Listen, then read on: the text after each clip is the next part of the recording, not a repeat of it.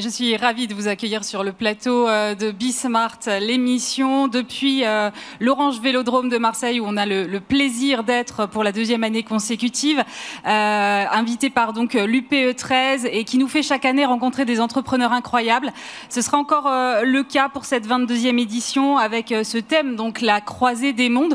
On va essayer de balayer au cours de cette heure qui va venir un peu tous les enjeux qui se cachent derrière ce titre, c'est-à-dire le défi climatique le défi de la jeunesse, le défi technologique et le défi euh, de l'entreprise de demain. On va d'ailleurs euh, commencer par le défi de la jeunesse tout de suite.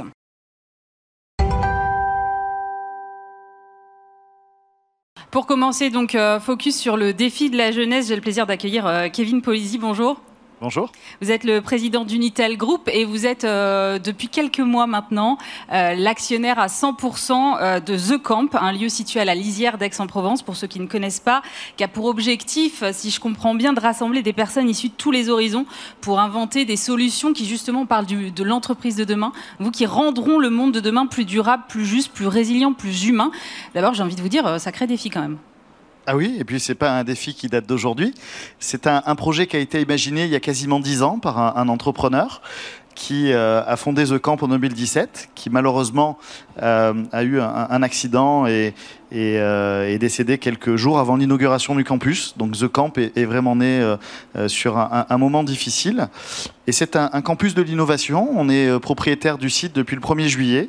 Donc on a passé un été assez studieux pour reformater l'offre et pour ouvrir The Camp. ces transformations, on y est confronté tous les jours qu'elles soient pour la jeunesse, qu'elles soient pour tout le monde. Elles sont technologiques, elles sont environnementales, elles sont managériales. Et l'objectif pour nous, c'est vraiment de faire de The Camp ce lieu, ce campus des transformations sur lequel on va pouvoir venir échanger, prendre du temps, euh, se retrouver entre collaborateurs d'une même entreprise de manière endogène, de manière exogène. Et The Camp, qui euh, a été inauguré en 2017, a reçu déjà des dizaines de milliers de personnes et euh, aujourd'hui doit accélérer, doit devenir une entreprise rentable et donc construire un nouveau programme, des nouveaux enjeux et les partager au plus grand nombre. Et en face de vous, j'ai le plaisir d'accueillir Mathieu Prédal. Bonjour. Bonjour. Vous êtes le cofondateur du Delta Festival de Marseille, euh, qui a donc lui pour objectif de soutenir et valoriser euh, l'engagement de la jeunesse. Mathieu, comment est-ce qu'on en arrive à fonder euh, le plus grand rassemblement étudiant de France? Je crois que cette année, vous avez reçu 150 000 personnes. C'est ça exactement. On a reçu 150 000 personnes, 150 000 euh, jeunes, hein, pas seulement étudiants. Hein. Nous, on, euh, vise vraiment. Euh, c'est la croisée des mondes aussi, hein, donc c'est assez intéressant de, le voir aussi de cet angle-là. Comment est-ce qu'on en arrive là? Ben, Avec Olivier Ledo, donc qui est le deuxième fondateur avec moi, quand on avait 24 ans, on sortait de capitale européenne de la culture, Marseille, en 2013. on avait envie de faire des choses. On a vu à quel point ça avait pu changer l'image. Et c'est vrai que nous, l'image qu'on avait de Marseille, c'était pas du tout celle que nous renvoyaient les autres. Et on avait euh, trop tendance à voir dans les médias Marseille euh, Kalachnikov, Marseille règlement de compte, Marseille sale, Marseille une ville en retard au niveau économique, en retard à, plein de niveaux. Et c'était vraiment dommage. On avait vraiment envie de montrer que bah, nous, c'est pas du tout l'image qu'on avait de notre ville. C'était pour nous une, ville qui est pleine d'espoir, qui est pleine d'initiatives, qui est un vrai laboratoire et qu'il faut mettre en avant. il fallait qu'elle prenne aussi euh, en tout cas auprès des jeunes, cette place de deuxième ville de France. Et donc c'est comme ça qu'on a eu envie en fait de rassembler l'ensemble des étudiants au départ et puis l'ensemble de la jeunesse française puis européenne maintenant ici à Marseille pour le Delta Festival. Kevin, vous recevez euh, à The Camp euh, pas mal de jeunes, de start-upers notamment. Qu'est-ce qu'ils ont de différent, cette nouvelle génération? Parce qu'on nous dit toujours, elle est très différente des anciennes. Est-ce qu'elle l'est vraiment, selon vous? Alors, on dit souvent qu'elle est difficile à manager. Et c'est souvent vrai. C'est-à-dire que aussi bien euh, cette génération X, cette génération Z et puis aujourd'hui la génération Alpha, c'est vrai qu'on a des codes différents, on a des comportements différents, on a des attentes différentes. Mais globalement, je pense que tout le monde partage les mêmes valeurs d'un monde durable, euh, d'une forme d'équité dans, le partage et la création de valeur, et puis euh, cette volonté vraiment de transformer, de se retrousser les manches, si j'ose dire, et d'affronter un avenir qu'on nous vend toujours comme difficile, plus difficile, encore plus difficile. Moi, je pense qu'aujourd'hui, on ne vit pas du tout un monde difficile. Je pense qu'on vit un monde dans lequel il faut être performant, ce qui n'est pas la même chose. Euh, quand le président de la République dit c'est la fin de l'abondance, non, c'est pas la fin de l'abondance, c'est la fin de l'opulence, c'est la fin du n'importe quoi c'est la fin de ça marche par enchantement. Aujourd'hui, il faut travailler. Bah, à la performance, il faudra mettre de la surperformance, mais ça ne peut pas venir naturellement. On a tous un cursus de formation, on est passé par l'école publique, l'école de la République, et aujourd'hui on a besoin, tout au long de sa vie, de faire l'acquisition de nouvelles compétences, de rentrer dans des schémas de transformation. C'est ce que connaissent toutes les entreprises, et ce que je trouve assez génial dans le moment, c'est cette transformation digitale. C'est cette capacité d'avoir des outils pour automatiser. On dit souvent le travail est cher. Oui, factuellement, le travail est cher. Mais dans un système où le travail est cher, ben, on doit être plus performant, on doit automatiser ce qui est possible de le faire. Et ça, ça ne peut pas venir par enchantement.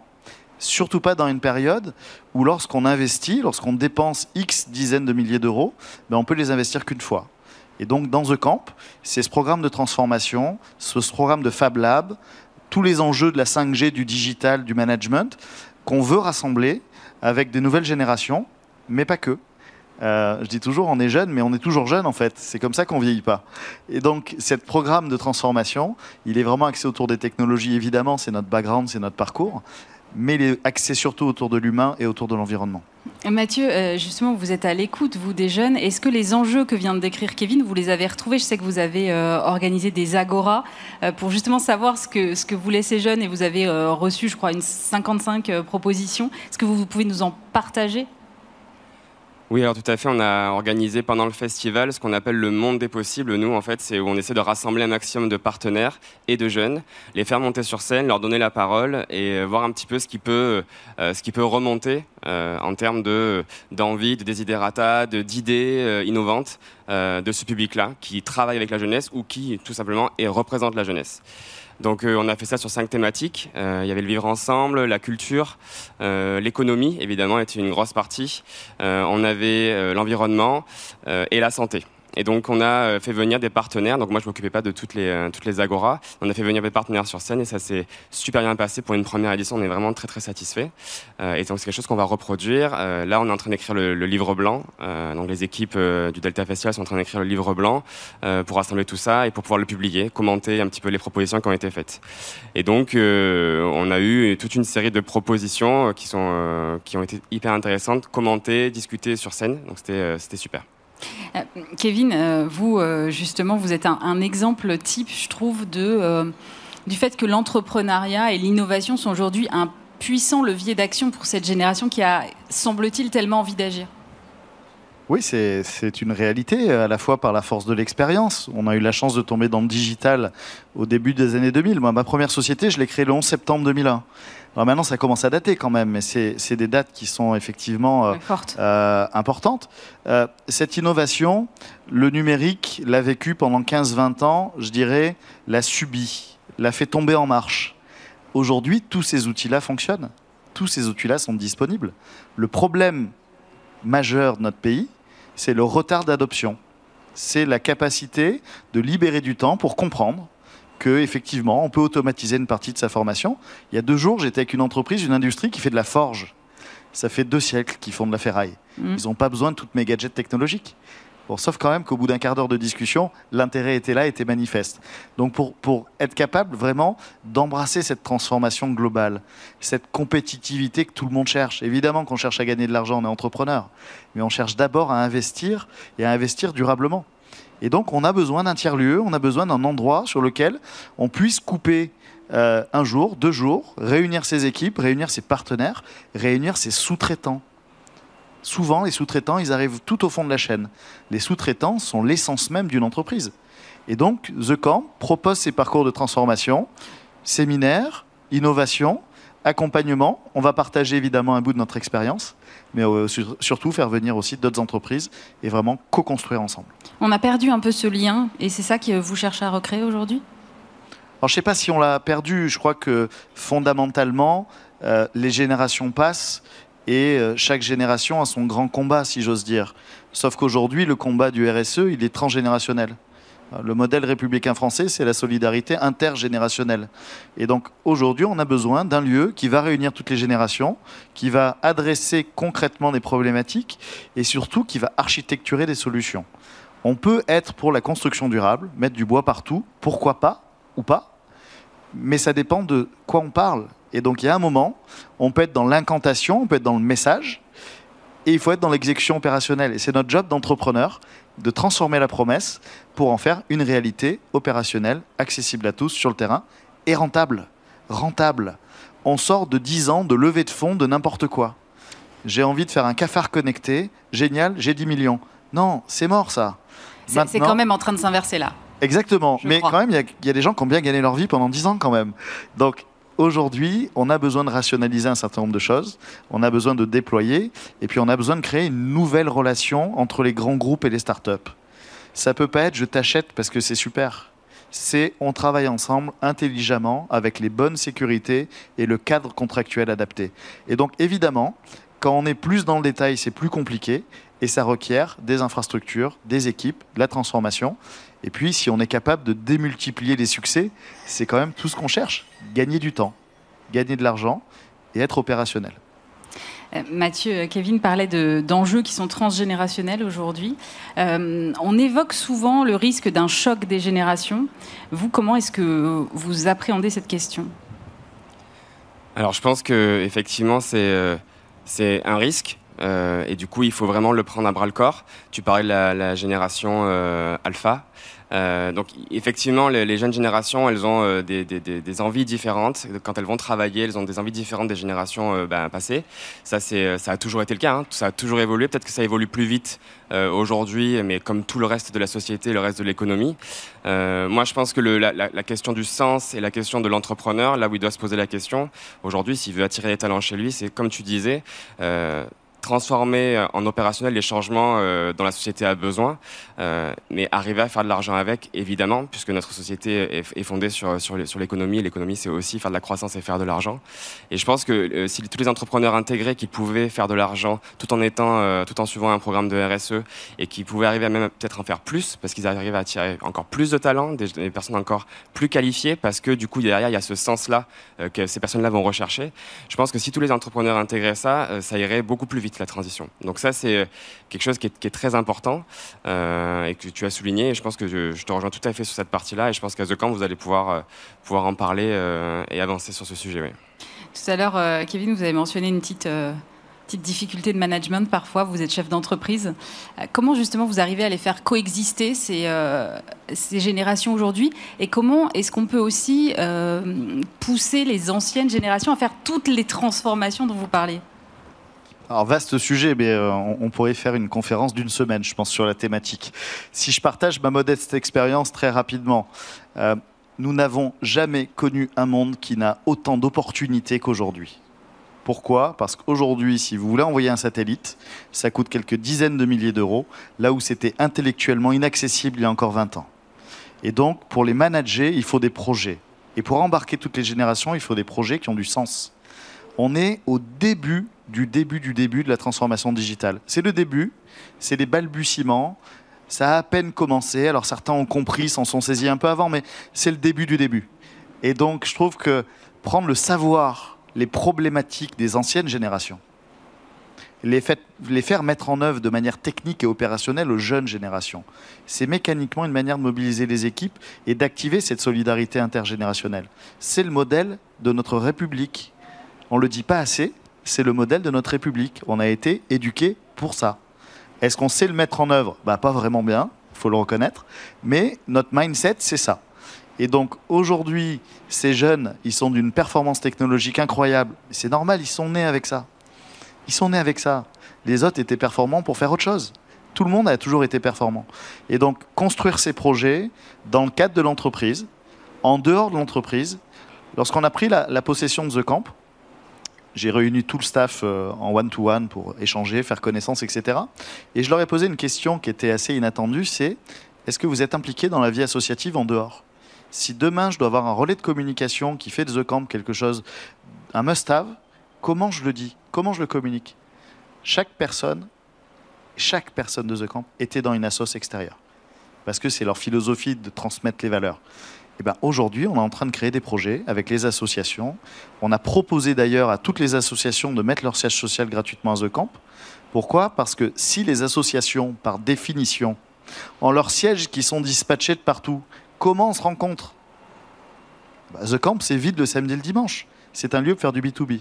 Et donc les associations, les youtubeurs, tous les gens qui fabriquent demain, bah, ils vont venir, ils vont construire, on va dérouler, et puis on va construire un modèle de transfert de savoir et de transfert de valeur. Alors moi, je dis pas partage de valeur parce qu'on risque d'être pas assez euh, fluide ici, mais je pense que ce partage de la valeur, c'est le coup d'après, et la coopétition, elle est en train de se transformer en comment on s'associe intelligemment. C'est fini la guerre de 14 où chacun est dans sa boîte.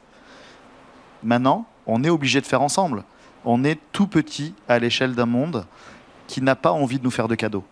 Le monde entier n'a pas envie de nous faire de cadeaux. Et donc c'est à nous de prendre le taureau par les cornes, d'y aller, et c'est un peu la tradition marseillaise quand même. Mathieu Kevin parle de euh, faire cohabiter euh, donc les entreprises et euh, les associations. Vous, vous faites aussi venir les entreprises sur le Delta. Quelle est votre, votre motivation là-dessus? Pourquoi c'est important pour vous? Alors du coup, The Camp, c'est certainement un lieu où les, associations, les entreprises, les youtubeurs, etc. pourront se rencontrer à l'année, clairement. Euh, le Delta, c'est plus un lieu, un moment événementiel, hein, donc c'est euh, sur cinq jours. Euh, donc nous, on fait venir effectivement 150 startups, on a 200 associations qui viennent participer au salon sur l'événement, on a 400 associations étudiantes aussi de la France entière qui viennent pour participer du coup à, ces débats et à, à cet événement. Donc Comment, euh, comment nous on fait ça? Ben, C'est l'attrait de l'événement culturel en fait, qui, euh, les têtes d'affiche, les scènes, euh, on a cinq scènes sur l'événement, on fait venir des artistes du monde entier, sur des styles musicaux les plus variés possibles pour attirer tout type de jeunes toutes ces personnes-là viennent. Vu que les jeunes sont là, les entreprises, les institutions, les médias, etc., tout le monde veut venir aussi, les influenceurs. Enfin, on a un programme ambassadeur on a 200 influenceurs qui viennent de la France entière. Moi, j'ai fait le tour du, monde des possibles avec Hugo Décrypte cette année. Enfin, je veux dire, pour moi, c'était quand même quelque chose d'assez, c'est un accomplissement, quoi. Euh, donc, du coup, euh, on arrive à les rassembler. Et la motivation derrière, c'est de créer justement cette transmission. On en parler juste avant. La transmission intergénérationnelle, c'est hyper important si on veut que euh, euh, la passation de pouvoir, de décision aussi aux générations futures se passe euh, ben, bien. il faut que la jeunesse prenne la parole et puisse avoir la place aussi de s'exprimer, d'exprimer ce dont elle a besoin, comment elle voit le monde aussi. Et c'est des choses qui sont différentes par rapport aux générations passées et c'est normal, il faut juste l'accepter et, tout peut se faire dans la, douceur. Il n'y a pas forcément de, de conflit générationnel à trouver à la fin. Quoi. Mathieu, vous avez commencé en nous parlant euh, de Marseille, capitale euh, européenne. Et vous, votre euh, ligne de mire, je crois que c'est 2025. Vous voulez que Marseille soit la capitale européenne de la jeunesse. Qu'est-ce qui vous motive là-dedans? C'est quoi le message? Alors le message, il ressemble énormément au premier message, qui était de faire de Marseille bah, une, capitale en France d'attrait, d'attractivité pour, pour cette jeunesse. Là, on a envie d'aller encore plus loin, on a envie de le dire à l'Europe entière, que Marseille a tous les atouts. Euh, Marseille n'est pas une ville qui coûte cher. Donc pour les jeunes, c'est intéressant. Marseille a euh, un capital, un patrimoine naturel extraordinaire avec les calanques, avec les collines, avec tout ce qui tout ce qu'il y a autour autour de la métropole, etc. Euh, Marseille a des, une croissance énorme. Marseille est une ville jeune, une ville où il y a une vie nocturne, où il y a une vie culturelle très importante. Donc elle peut attirer cette jeunesse-là. Du, sport, on est dans, dans, le temple du sport ici marseillais. Donc tout ça, c'est des choses qui intéressent la jeunesse, qui peuvent montrer que Marseille à cette place-là à tenir en France, mais aussi en Europe, une capitale. quoi. Euh, Kevin, pour finir, euh, moi, à chaque fois que je viens ici, j'ai l'impression de découvrir des, entreprises euh, de plus en plus incroyables chaque année. j'ai l'impression que le dynamisme de l'écosystème marseillais a, passé un cap. Qu'est-ce que, quel est votre regard, vous? Oui, je, je, suis totalement, évidemment, d'accord avec ça. on aime notre région et on y investit.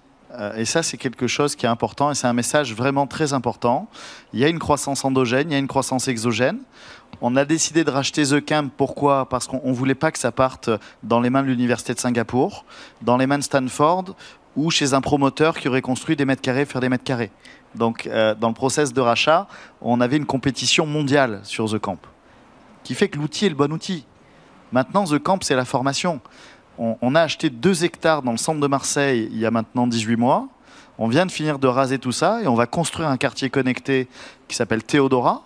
Théodora, c'est 37 000 mètres carrés de bâtiments dans lequel on trouve un co-living de 150 chambres pour des étudiants, une école d'ingénieurs de 5 000 mètres carrés pour former les ressources qui nous manquent, parce qu'on a beaucoup de talents qu'il faut former, et puis 30 euh, 000 euh, mètres carrés de facilités, euh, de bureaux, etc., pour les embaucher. Qu'est-ce qu'on veut faire? On veut prendre un gamin qui a du talent, qui n'a pas d'argent, lui payer son co-living, le prendre en alternance, juste lui payer son école d'ingénieur. Oui, il travaillera beaucoup. oui, il travaillera beaucoup, parce que tout ça coûte très cher. Mais si on ne finalise pas nos investissements en infrastructure et si on ne mobilise pas autour de projets structurants l'intégralité de l'écosystème entrepreneurial, alors on ne peut pas y arriver. Et sincèrement, je le disais encore ce matin en, croisant euh, certains amis, euh, je suis impressionné par le fait que l'énergie fondatrice de The Camp perdure cinq ans après. On a l'impression qu'il y a eu un gros reset, comme quand on redémarre l'ordinateur, et qu'on est reparti pour un tour. Et ça, je tiens vraiment à remercier euh, toutes les marques de soutien, euh, euh, toutes les parties prenantes, tous les gens qui vont venir accompagner ce campus. la jeunesse, moi je me souviens être intervenu au Delta Festival au tout début, tu disais tout à l'heure qu'on n'était pas beaucoup. Ben ouais, mais sauf qu'on est un cercle de gens où on y croit. Et ça, je pense que ça se contamine assez facilement. Merci beaucoup Kevin Polizzi et Mathieu Prédal. Vous pouvez les applaudir bien sûr.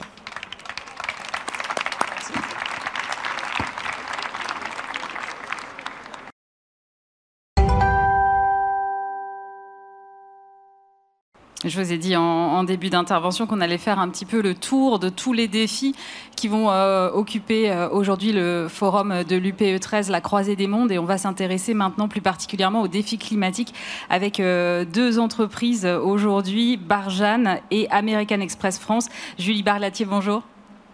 bonjour. Vous êtes la cofondatrice de Barzane et Pierre-François Brézès, bonjour. Bonjour. Vous êtes, vous, euh, directeur de, général de la division entreprise d'American Express France.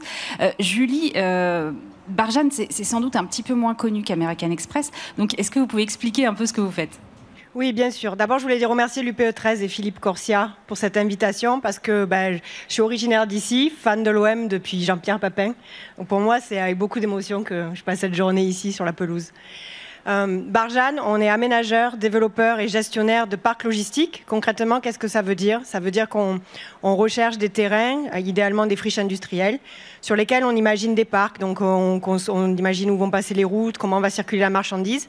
Puis, avec nos clients, qui sont des industriels, des grands de la distribution alimentaire, non alimentaire ou des gestionnaires de colis, on imagine l'enveloppe, le bâtiment qui sera le, meilleur pour leur permettre à eux d'être efficaces. On fait construire ces bâtiments on installe des centrales photovoltaïques en toiture de ces bâtiments pour produire l'électricité euh, que, les, que les gens, que le process va consommer. Et puis nous restons propriétaires de tout ça et nous gérons dans la durée ces parcs. Pourquoi? Parce que nous avons une volonté de faire de l'immobilier de qualité et on veut qu'il reste de qualité. Donc on a décidé depuis le début d'assurer toute la chaîne. Alors vous, avez lancé cette entreprise avec votre frère, je crois que c'était en 2006. Et alors, si mes souvenirs sont bons, en 2006, on ne se posait pas autant de questions sur la durabilité, euh, le respect de la biodiversité, l'environnement. Qu'est-ce qui a motivé cette prise de décision à un moment où finalement, euh, presque personne n'en parlait? Alors, deux raisons à ça. Nous, on vient de, de ce monde parce que notre grand-père était chauffeur routier, notre père était logisticien, donc c'était un des secteurs qu'on connaissait bien et on avait une volonté de faire, euh, de faire des choses dont on soit fier, parce qu'on est vraiment dans un secteur qui est essentiel à l'économie. Je crois qu'on on en a tous pris conscience pendant le Covid. C'est un secteur qui ne doit pas s'arrêter, sinon on n'a plus rien à manger, plus de médicaments, mais qui était assez laid, assez mal géré. Donc nous déjà, on voulait faire ça, que ce soit être fier. Et puis, on voulait être une entreprise durable. Et euh, je crois que M. Pouyanné l'a dit, pour être une entreprise durable, euh, il, faut, il, faut pouvoir avoir bah, des actifs durables et donc investir. Et donc, nous, tout de suite, on a choisi des matériaux qui allaient durer, faire des espaces verts qui permettraient aux gens d'avoir envie de travailler, et puis de produire de l'électricité solaire euh, qui allait pouvoir aussi durer. Et donc, c'était vraiment cette démarche de développement durable. Aujourd'hui, on appelle ça RSE, mais c'était vraiment la volonté, nous, Barjane, d'en faire une entreprise durable et donc de l'asseoir sur des fondamentaux durables. Pierre-François Brézès, vous êtes donc à la tête d'American Express France. Euh, c'est donc une société de services qu'on ne présente pas. Et du coup, elle est assez peu émettrice de par sa nature en termes de CO2. Euh, vous, euh, pourtant, ça ne vous empêche pas de vous intéresser à cette question climatique. Comment, quand on est à la tête d'une entreprise de cette taille-là, on aborde ce sujet? Bah, d'abord, d'abord, je, m'associe à ce que vous disiez. Je voulais remercier aussi l'UPE 13 et puis Philippe Corsia de nous avoir conviés. Parce qu'on parlait tout à l'heure dans le, plateau précédent du dynamisme de la région et, des, Bouches-du-Rhône. Pour nous, PACA et les Bouches-du-Rhône, c'est vraiment une région stratégique sur laquelle on se développe. On a mis des experts, on a, on a développé à la fois euh, nos commerciaux et, nos clients. Est-ce que vous êtes au contact de beaucoup de TPE-PME, c'est ça? Oui, on a quelques milliers de clients dans la région en fait. Et alors, euh, en gros, pourquoi on s'intéresse à ces sujets? Parce que ces sujets sont importants pour nos clients. On a euh, un modèle unique qui est un modèle où on est au centre d'une relation, on gère à la fois les commerçants et les clients. Ça veut dire qu'on connaît les besoins à la fois des acheteurs et des fournisseurs. Des fournisseurs. Et ce qui s'est passé, c'est que euh, l'empreinte durable, l'empreinte carbone euh, et la responsabilité sociétale des entreprises est devenue une préoccupation majeure pour les entreprises. Et donc, on accompagne ce mouvement, comme on les accompagne aussi dans d'autres domaines qui sont euh, plutôt l'optimisation financière.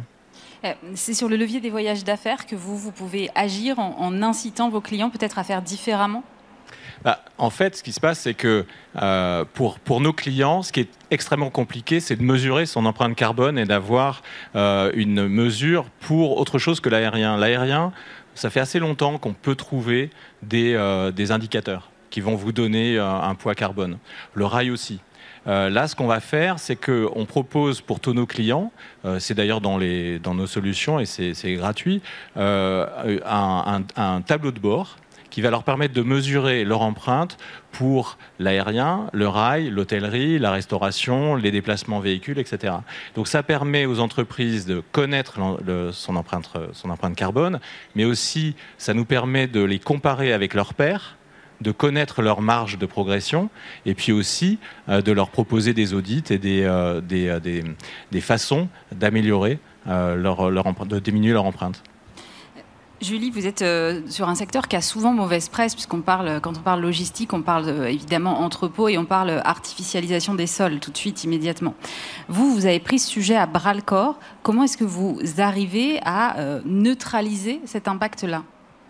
Alors, on a, on, plusieurs stratégies. La première des choses, c'est qu'on s'est donné des engagements de redévelopper des friches. Et notamment, en ce moment, on développe un parc de 62 hectares aux portes de Marseille, à Ansuez-la-Redonne, euh, où il y aura 170 000 mètres carrés de, de plateformes logistiques. Euh, et on a commencé par dépolluer ce site. On a, on a sorti 70 000 mètres cubes de pollution avant de pouvoir démarrer. 70 000 mètres carrés de mètres cubes de, pollution, de déchets souterrains, de cendres, de, euh, de toutes sortes de déchets qu'il a fallu aussi trier et recycler. Euh, donc ça, ça fait partie de, notre métier et de réhabiliter un site qui était abandonné pour en faire le, le, parc logistique de demain, une infrastructure que la métropole n'avait pas encore. Euh, on a, en plus de ça, déjà, moi je trouve que c'est une utilité publique. En plus de ça, on contribue aussi à la, création d'un échangeur autoroutier qui va euh, bien sûr bénéficier au parc, mais qui va aussi euh, désengorger tout le territoire. Donc ça, c'est la première façon. Chaque fois qu'on peut redévelopper des friches, c'est vraiment notre stratégie. Lorsqu'on ne peut pas faire ça, on s'est donné comme engagement, nous chez Barjane, de recréer un mètre carré vert pour chaque mètre carré imperméabilisé. Et donc aujourd'hui, notre métier, c'est gestionnaire de parc logistique, enfin développeur gestionnaire de parc logistique. Néanmoins, nous gérons aussi, en plus de nos 40 plateformes logistiques, de nos 20 centrales photovoltaïques, nous gérons à peu près 2 millions de mètres carrés de forêt et 1 million de mètres carrés de terres agricoles. Ça fait 3 millions de mètres carrés au total, mais c'est pas du tout votre métier. Alors ça, c'est bah, être gestionnaire, c'est aussi notre métier en fait, parce que voilà, enfin c'est nos objectifs. Mais et avant d'aller chercher ailleurs, on le fait sur nos sites. On a des partenariats avec la Ligue de protection des oiseaux qui viennent faire des diagnostics avant qu'on commence le développement de nos sites, qui nous conseillent avec des écologues sur, sur quelles espèces planter, comment recréer des corridors écologiques pour pouvoir recréer de la biodiversité. Barjane est une entreprise engagée pour la nature. Donc chaque fois sur nos parcs, on crée euh, beaucoup d'espaces verts D'abord parce que c'est agréable pour les utilisateurs du parc de pouvoir aller se reposer dans les espaces verts et ça recrée de la biodiversité. Et donc on a maintenant plusieurs années d'histoire sur quatre ou cinq parcs déjà sur lesquels on a fait ces programmes et on a contribué à recréer plus de 100% d'espèces, plus de grenouilles, plus d'oiseaux, plus d'insectes que ce qu'il y en avait avant qu'on commence à mettre des plateformes logistiques. Ce qui, moi j'en suis très fière, prouve qu'on peut faire du développement économique et en même temps protéger la nature et recréer de la biodiversité. On parle de, compensation. Euh, chez American Express, vous aussi, vous poussez vos clients à, s'engager davantage. Je crois que vous avez euh, un partenariat avec euh, Reforest Action. C'est le rôle des grands groupes d'essayer d'entraîner aujourd'hui tout un écosystème derrière? Je pense qu'on a tous un rôle à jouer, en fait. Qu'on soit un, disons, quelqu'un avec une entreprise qui, qui est connue pour son empreinte, ou pas d'ailleurs. En fait, c'est l'action de tous qui va faire qu'on va, on va rentrer ça en fait dans notre quotidien, dans notre façon de gérer, dans notre façon de nous développer. On va se développer différemment. On parlait tout à l'heure de voyage, de déplacement professionnel.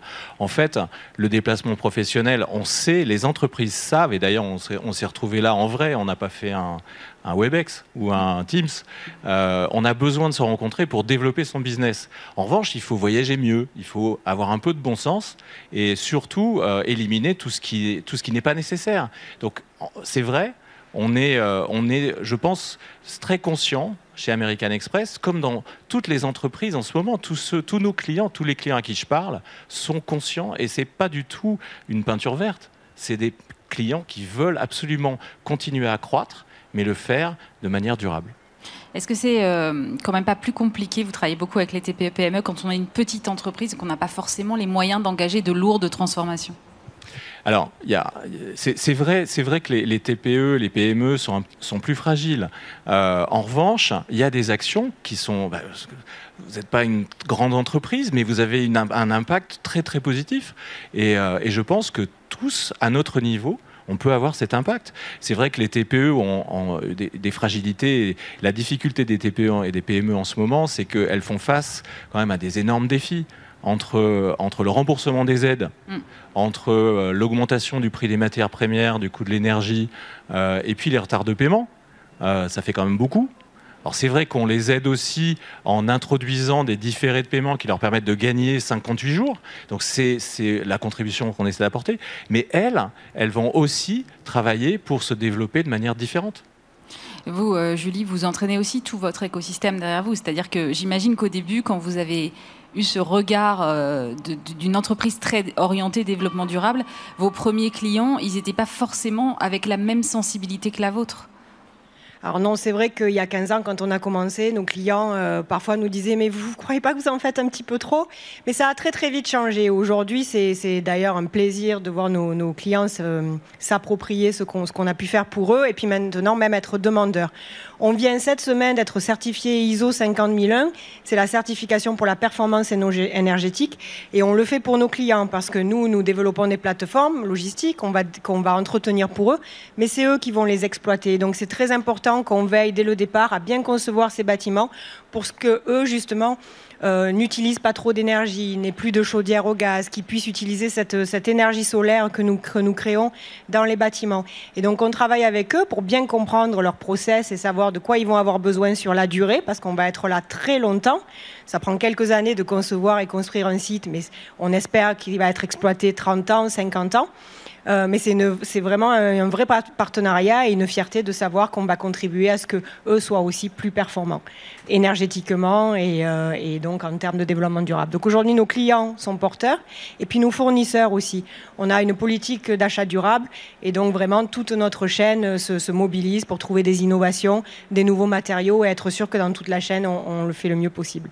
On parle ici aujourd'hui du défi de l'entreprise de demain. Vous la voyez comment, vous, l'entreprise de demain?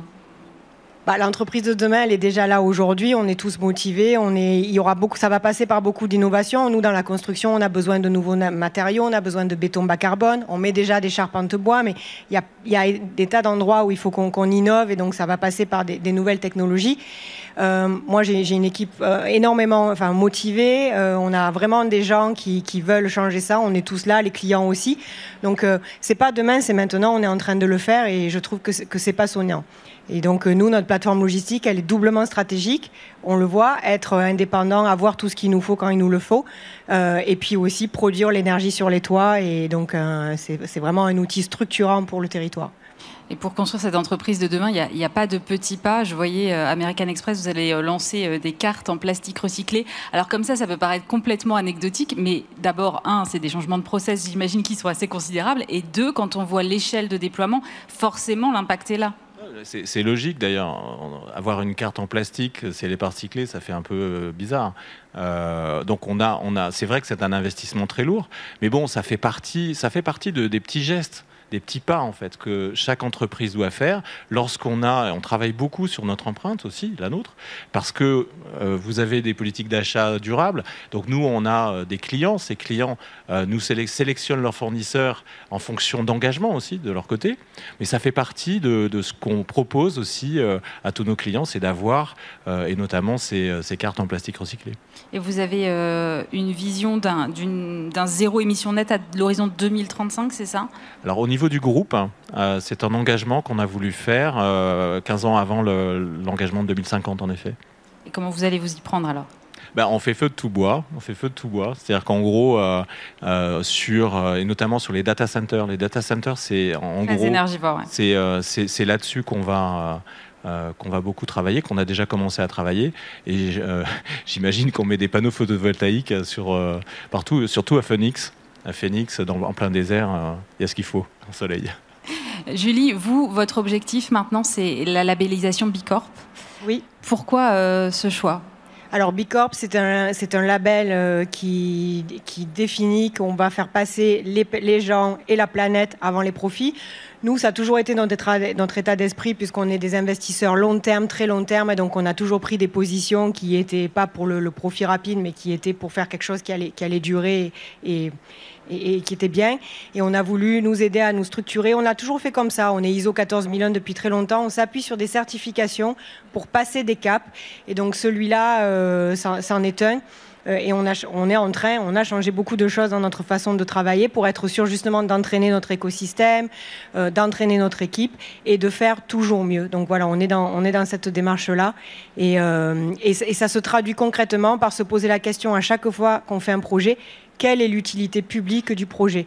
Euh, ça sert notre client, on fait une plateforme logistique, mais qu'est-ce qu'on apporte aussi au territoire, aux gens qui habitent à côté? Qu'est-ce que c'est qu'on va apporter? C'est intéressant que vous utilisiez le mot utilité publique. C'est pas un mot qu'on entend beaucoup dans la bouche d'entreprises privées. Euh, pour vous, il y, a, presque un côté mission dans ce que vous faites aujourd'hui, c'est-à-dire qu'il faut que ça desserve aussi le territoire et que chacun puisse y trouver son intérêt? Oui, complètement. Pour nous, euh, on fait de l'immobilier, on fait des plateformes logistiques, mais ce qu'on imagine, c'est que c'est comme si, à chaque fois qu'on fait ça, c'est comme si on plantait un arbre. Il, faut qu'il plante bien ses racines dans le territoire pour pouvoir donner des fruits très longtemps. Donc les fruits, ça peut être des emplois, des recettes fiscales, euh, des, terrains de sport, des activités, des, des, choses qui vont durer bien après nous. On est de passage, mais on espère qu'on crée euh, des parcs logistiques qui vont durer bien après nous et qui seront utiles très longtemps. Donc c'est vraiment notre objectif. Je vous vois euh, opiner du chef, Pierre-François Brézès. Comment est-ce que vous accompagnez vos clients sur ces thématiques-là? Moi, c'est vrai que je bois du petit lait, mais c'est euh, tellement vrai. Hein. et, ça, quand on, parle à, nos clients, quand on parle aux entrepreneurs, c'est exactement ce qu'on voit. C'est un enthousiasme, c'est une volonté de changer les choses, euh, de le faire à son niveau, de le faire euh, de manière euh, durable et surtout d'enfoncer ses racines et puis de se développer. On n'est pas des vendeurs d'aspirateurs, on est, là pour travailler sur le long terme. Et nous, ce qu'on essaie de faire, pour répondre à votre question, c'est qu'on essaie de soutenir les entreprises pour leur permettre de s'inscrire dans le long terme aussi, en les aidant à passer les caps. Et des caps, on en a parlé tout à l'heure, qui sont un, peu compliqués en ce moment. Mais euh, les entrepreneurs ont de la ressource, de l'énergie. Le tout, c'est de les soutenir et de les aider. Merci beaucoup à tous les deux, Pierre-François Brézès, directeur général de la division entreprise d'American Express France, et Julie Barliatier, cofondatrice de Barjane. Vous pouvez évidemment les applaudir. Merci. Merci beaucoup.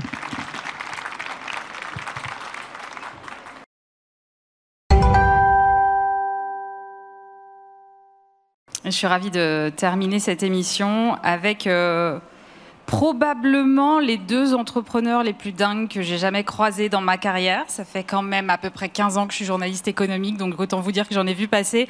Euh, Alexandre Kezerg, bonjour. Bonjour. Vous êtes cofondateur euh, de Sirocco, champion du monde de kitesurf. Francky Zapata, bonjour. Bonjour. Vous êtes vous fondateur et CEO de Zapata Company. D'abord, euh, tous les deux, est-ce que vous avez conscience du point auquel vous faites rêver toute cette assemblée? Oui, je pense que tous les jours, euh, nous déjà, on vit un rêve. Euh, moi, c'est le cas depuis plus de 20 ans. Et c'est vrai que, bah, ouais, on draine avec nous toute une communauté qui suit et qui est toujours en attente de, bah, de plus d'infos, de plus d'images. Bah, c'est vrai qu'elles sont impressionnantes. Je pense qu'on va aller voir les images. Mais Francky, vous aussi, vous faites rêver. Enfin, ça fait en plus très longtemps que vous avez commencé, je pense. Euh, moi, j'ai commencé ma vie euh, vraiment dans la passion. J'ai commencé dans le sport, j'étais pilote professionnel en jet ski et j'ai toujours eu cette envie d'avancer et de, de vivre un petit peu mon, propre chemin. Donc après, ça s'est fini dans les airs actuellement, mais, euh, mais voilà, j'avais pas un, parcours qui était tracé du début. J'avais juste envie de, vivre ma passion, en fait. Euh, Alexandre, euh, aujourd'hui, donc vous êtes à la tête de Sirocco. Comment est-ce qu'on passe de champion de kitesurf à inventeur du moyen de déplacement de demain sur la mer? Je pense que c'était une envie. j'ai profité, je me suis, avec ma, carrière de sportif professionnel, j'ai profité pendant presque une vingtaine d'années à parcourir le monde, à, faire des performances, euh, à rencontrer des gens, à découvrir des endroits. Et, euh, l'envie euh, à la fin de ma carrière, c'était vraiment de se dire bah, qu'est-ce que tu as fait pour la mer finalement pendant toutes ces années? Euh, pas grand-chose. Euh, et, du coup, l'idée, c'était vraiment de, bah, de, capitaliser sur toute l'innovation qu'on était amené à développer pour atteindre des, performances de haut niveau. Alors, au départ, des performances sportives. Euh, mais de se dire, en fait, on va capitaliser sur toute cette inventivité, toute cette créativité, en faire peut-être des produits. Et du coup, des produits qui aident à la décarbonation, du, notamment du transport maritime, parce que c'est un milieu qui nous, tient, qui nous tient à cœur chez Sirocco. On est passionné par la mer, et du coup, c'était un peu une évidence. Euh, l'innovation de rupture, aujourd'hui, c'est le seul moyen, selon vous, de décarboner le, transport maritime? Bah, je pense un joli moyen, un beau moyen. Euh, bah, renverser la table, euh, partir sur des idées au départ un peu folles. On en discutait tout à l'heure avec Francky, mais quand on, vous dit c'est vraiment pas le bon chemin, tu vas, tu vas droit dans le mur, ça marchera pas. Normalement, c'est que ça sent bon. Euh, Francky, euh, on connaît évidemment le flyboard avec lequel vous avez traversé la Manche. Maintenant, il y a ce, Jet Tracer qui est une sorte de voiture volante à décollage vertical. Qu'est-ce qui vous pousse, vous aussi, à remettre en cause les moyens de locomotion qu'on connaît tous? Disons que le, flyboarder, pour être honnête, c'était un petit peu euh, comme les autres produits que j'avais créés avant, comme le flyboard à eau, etc. C'était vraiment quelque chose de compulsif. J'avais envie de faire et, c'est ce que tout le monde euh, me demande euh, pourquoi tu as créé le flyboarder et, et je veux dire, pourquoi tu fais un engin volant? J'avais juste envie de voler. C'était vraiment la réponse la plus simple. C'était pas la, meilleure réponse à donner à des investisseurs, mais c'était ça, quoi, la, réalité derrière ça.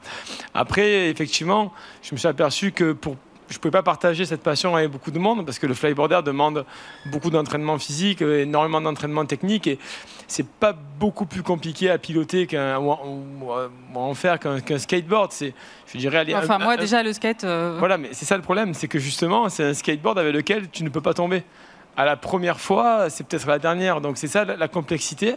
Et du coup, j'avais cette envie de, partager avec les gens euh, euh, ce rêve de voler.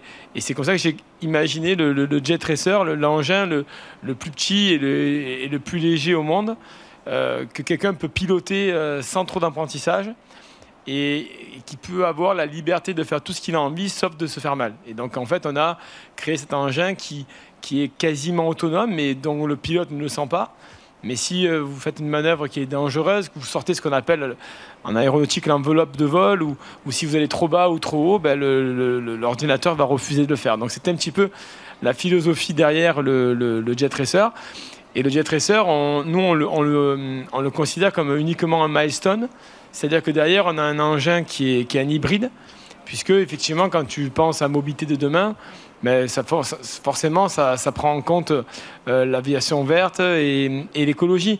Mais euh, c'est là où on a souvent été critiqué avec le flyboard et, même récemment avec le jet racer. Mais les gens n'arrivent pas à comprendre que si tu essaies, de solutionner tous les problèmes de ta vie en une fois, ça marche jamais. Il faut, si tu si essaies de solutionner tout dès le départ, tu ne démarres jamais. Donc euh, nous, on essaye d'avancer par étapes.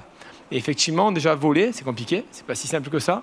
Rester en l'air, c'est déjà. Ça nous a pris trois mois pour créer le flyboarder, six ans pour être sûr de, quand je monte dessus, que, que je vais rester en l'air. Donc euh, après, il fallait faire la même chose avec un engin autonome.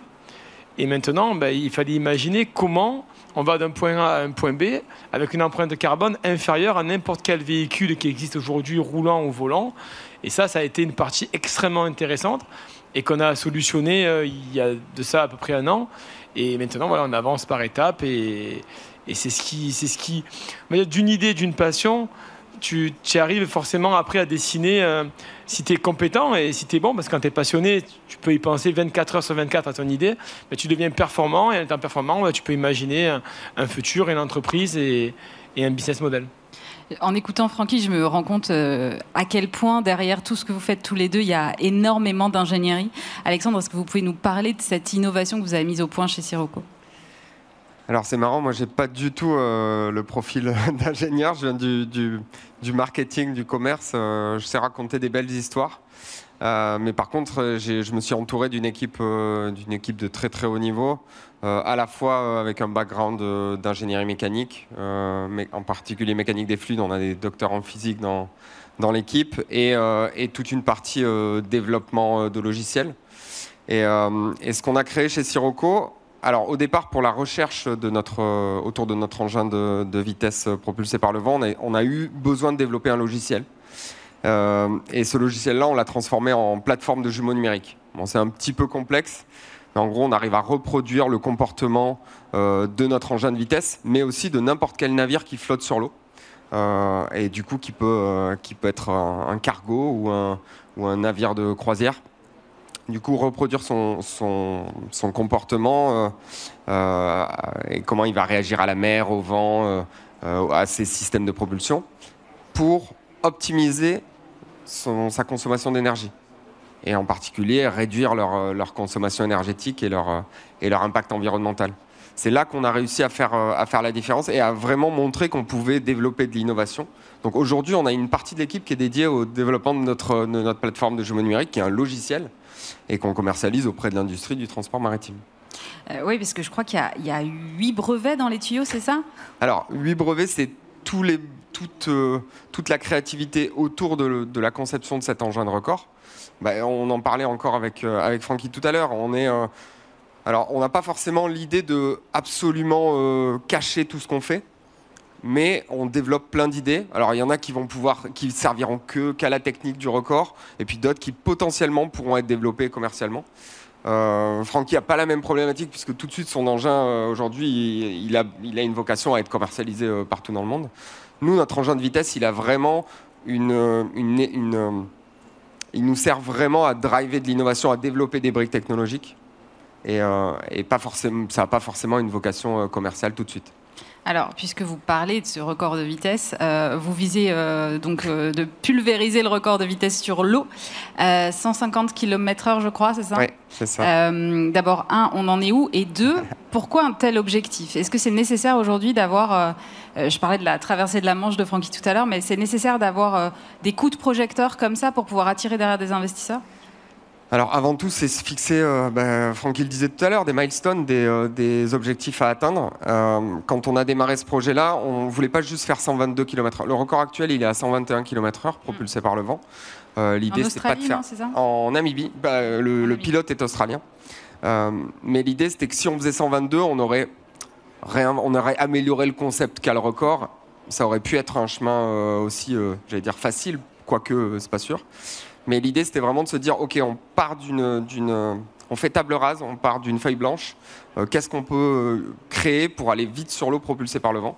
Et là, on développe, euh, bah, on fait un brainstorm avec toute l'équipe. On a des gens de l'extérieur qui sont venus nous aider, des pilotes de parapente, des, gens du monde de, l'hélicoptère ou, du, bien sûr de l'architecture navale.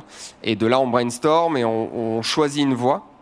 Et, euh, et du coup, on, est parti sur un concept qui est jamais vu dans le monde de la vitesse à la voile, avec une capsule qui vole au-dessus de l'eau, euh, prise entre la traction d'un kite géant qui va faire euh, 50 mètres carrés et un foil euh, sous l'eau euh, retenu par un câble. Donc de là, quand, on, euh, tu, présentes la, chose à des aficionados de la voile, ils te disent non mais mon gars, ça, ça, ça marchera pas. Donc là, tu te dis c'est bon, potentiellement il y a, du, euh, on va pouvoir faire, euh, on va pouvoir pousser le truc. Et puis euh, en fait, pour répondre à, votre question, où on en est aujourd'hui, aujourd'hui on a un prototype radiocommandé qui fait 2,40 m de long, avec beaucoup d'un- beaucoup d'inventivité, beaucoup de bah, du coup, c'est radiocommandé, donc il, a fallu concevoir des, systèmes de contrôle, des automatisations du foil, etc. Et on a, bah, aujourd'hui, on a ce concept-là, ce proto qui vole. Pas, comme, pas exactement comme Francky, qui est encore un petit peu en contact avec l'eau, qui vole à un mètre au-dessus de l'eau. Euh, L'idée, c'est d'avoir un vol stable pe- pendant, euh, euh, plusieurs minutes. Là, aujourd'hui, on est autour de Bon, je vais, pas, je vais un peu spoiler le truc, mais autour de 15 secondes, 15-20 secondes. L'idée, c'est vraiment d'arriver à, stabiliser le, vol pendant le plus longtemps possible. Et puis, et je suis sûr qu'on a plein de choses à, échanger avec les équipes de, de Francky, parce qu'on a beaucoup de problématiques en commun. Mais oui, la stabilité des engins, non? En premier lieu? Oui, nous, en fait, euh, c'est la, base de stabiliser nos engins volants, parce que dans, les airs, en fait, c'est uniquement les, les genres d'engins qu'on construit, ces engins, on va dire, instables, ils se stabilisent par leur propre propulsion. Et euh, du coup, stabiliser l'engin, c'est compliqué, mais après, la redondance de la stabilisation, c'est là où finalement, nous, on a été obligé d'innover, c'est-à-dire vraiment, euh, comme je disais tout à l'heure, rester en l'air. C'est-à-dire que n'importe quel système puisse avoir une défaillance, mais qui ne conduit pas à l'accident dramatique. Comment vous voyez la mobilité du futur? Est-ce que demain on sera tous comme vous, c'est-à-dire demain tous dans les airs? Parce que la voiture volante, on en entend parler depuis des années, on a quand même bien du mal à la voir venir. Alors en réalité, notre flyboarder, c'est exactement comme tu disais, c'est euh, un démonstrateur en fait de notre technologie et ça nous permet vraiment d'évoluer. Donc c'est comme ça qu'on met les briques en place et qu'on les essaye. Et ensuite, on travaille par milestone, mais effectivement, le, jet racer euh, que que les, que les, gens ne s'inquiètent pas, euh, on ne compte pas le déployer dans les centres-villes. En revanche, le, nouvel engin qu'on fait, l'hybride, euh, il, pourra être déployé dans, les villes et faire ce qu'on espère faire avec, c'est-à-dire changer la mobilité de demain, euh, uniquement quand la réglementation aura changé, l'IASA et, la DGAC aura décidé d'inclure ces machines dans le trafic aérien. En revanche, aux États-Unis, on, bénéficie d'une réglementation qui s'appelle l'ultralight, dans laquelle quasiment personne au monde n'est jamais arrivé à rentrer pour des problèmes techniques. C'est-à-dire que euh, L'ultralight, c'est une catégorie qui existe, on peut déjà voler avec, il n'y a pas besoin de permis, il n'y a pas besoin de, machines certifiées, mais il faut construire de la technologie, puisque la machine ne peut pas dépasser euh, plus de 115 kg, ne peut pas contenir euh, plus de X carburant, etc. Donc nous, on a pris le challenge technologique plutôt que de, remettre notre destin dans les mains de décisions arbitraires.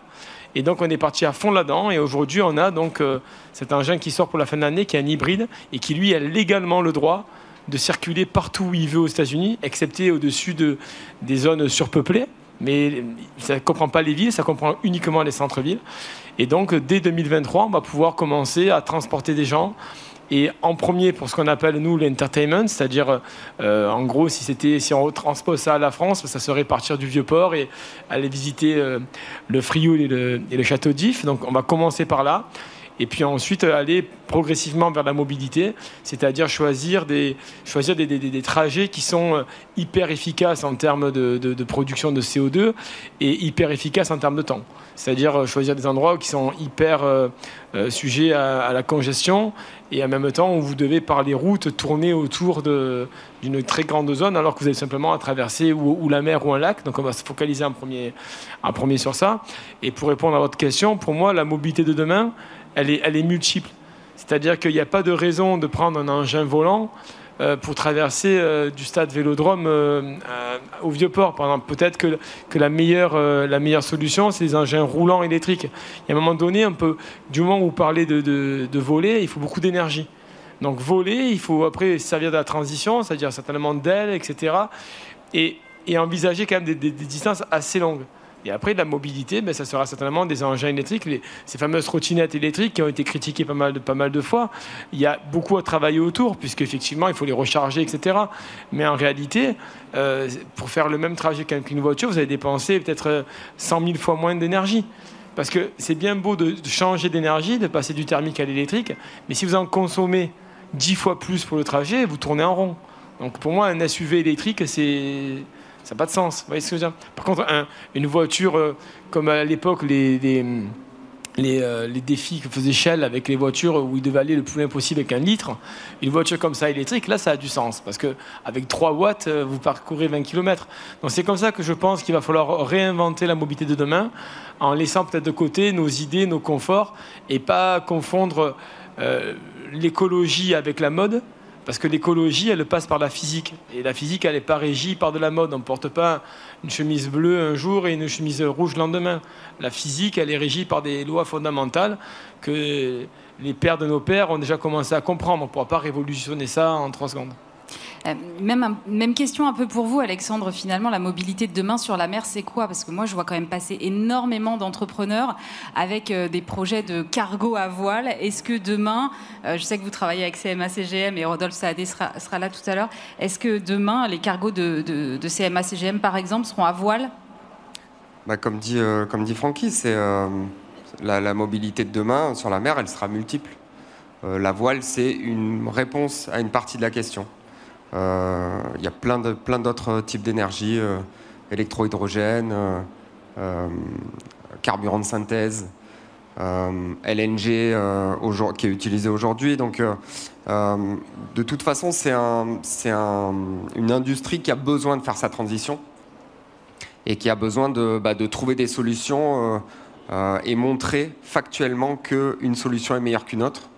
Euh, et c'est là où, où, Sirocco se positionne, c'est euh, on est un vrai tiers de confiance avec le logiciel qu'on a développé, où on a à la fois les fournisseurs de solutions qui viennent, qui viennent déposer leur modèle numérique sur notre plateforme, l'armateur qui vient faire son le jumeau numérique de son navire et voir quelle va être l'influence des, différents systèmes de propulsion, leur efficacité par rapport à ces contraintes opérationnelles. Donc il y a des routes où, euh, où la voile marchera parce qu'il y a du vent, mais il y a des routes où il n'y a pas de vent. Et, euh, où il faudra d'autres systèmes de propulsion. Euh, et l'idée, c'est que nous, on croit beaucoup au mix énergétique. Donc, ça sera vraiment un, mix, un hybride aussi de, plusieurs solutions de, propulsion. Et il y a besoin d'intelligence pour justement combiner ces différents modes de, modes de propulsion. Aujourd'hui, on parle justement de cargo à voile. Il y a énormément de prototypes non, il y a énormément de concepts, il y a quelques prototypes et, euh, certains qui commencent à être, euh, à être implémentés. Donc, euh, donc on a besoin de, voilà, d'énormément de connaissances sur ces différents systèmes, sur leur efficacité, faire de la simulation et, qui donne bah, des retours sur investissement, des, visions à long terme sur ce que peut coûter, rapporter et ce, que, ce qu'on peut économiser aussi en, en termes d'impact environnemental. Euh, Francky, vous avez aussi des, possibles débouchés pour tout ce qui est secteur de la défense et des secours, j'imagine. Euh, vous en êtes tout là-dessus? Disons que pour la défense, on est toujours en discussion ouverte. On a des visites régulières de, gens de la DGA et aussi des, demandes régulières par email d'autres pays. Euh, honnêtement, c'est quelque chose qu'on laisse, qu'on travaille sur, ça en parallèle. Euh, moi, je viens du monde du, récréatif, je, viens du monde de la, compétition et du défi. Je viens pas forcément du monde militaire, mais effectivement, répondre à des problématiques que, ces gens peuvent avoir, c'est quelque chose qui, peut me passionner aussi, qui peut, à terme, euh, surtout dans le contexte actuel, peuvent servir. Et dans le, domaine, on va dire, de la sécurité ou de ce qu'on appelle, nous, les first responders, on a aussi beaucoup de demandes. Euh, pour nos engins parce que, en fait, comme je disais tout à l'heure, le jet est un milestone. Mais en, revanche, au moment où tu fais, tu réalises des, des, machines que personne n'a fait avant, hein, je veux dire, bon, euh, j'aime pas appeler ça des pionniers ou quoi que ce soit, mais quoi qu'il en soit, c'est un fait. Un peu quand même. Quoi qu'il en soit, c'est un fait. Personne n'a jamais volé propulsé par des, par des réacteurs, donc c'était assez complexe d'avoir assez de réactivité.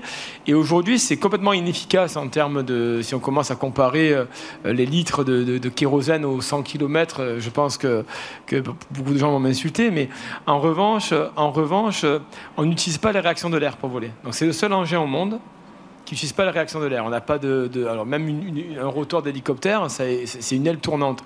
On n'utilise pas ça, ce qui nous permet de voler dans des conditions de turbulence que aucun engin n'a jamais volé. On peut voler sur du 120, 130, 140 km/h de vent, des tempêtes, des orages. Donc du coup, pour les first responders, dans certaines conditions, comme par exemple, on a été contacté récemment euh, pour des systèmes euh, en mer, donc je ne pourrais pas dire exactement quoi, mais pour se poser très rapidement des, des, modes d'urgence. Et là, à ce compte-là, ou même éventuellement aller chercher des blessés euh, sur une route bloquée, Aujourd'hui, les hélicoptères ne peuvent pas se poser partout et dans n'importe quelle condition. Et je pense que même s'il faut aller vers la transition écologique à 200%, parce que tout le monde est écolo, même le moins écolo des écolos, il a quand même, enfin, qui n'a pas aujourd'hui 90 ans et qui a des enfants, il pense à demain. En, revanche, si vous avez la vie d'une personne qui est en jeu, il ne faut pas non plus euh, abuser à dire oui, mais combien de litres de kérosène on a, on a consommé pour sauver la vie d'un enfant ou, ou même d'un être humain. Donc, euh, je pense que cette technologie qui est aujourd'hui un milestone pour nous on la développe pour tout ce qui est first responder et, éventuellement pour le domaine militaire. Merci beaucoup à tous les deux. Francky Zapata, fondateur et CEO de Zapata Company, et Alexandre Kézerg, cofondateur de Sirocco. Merci d'avoir été avec nous. Et encore une fois, un grand merci à l'UPE 13 de nous avoir accueillis ici pour la troisième année consécutive.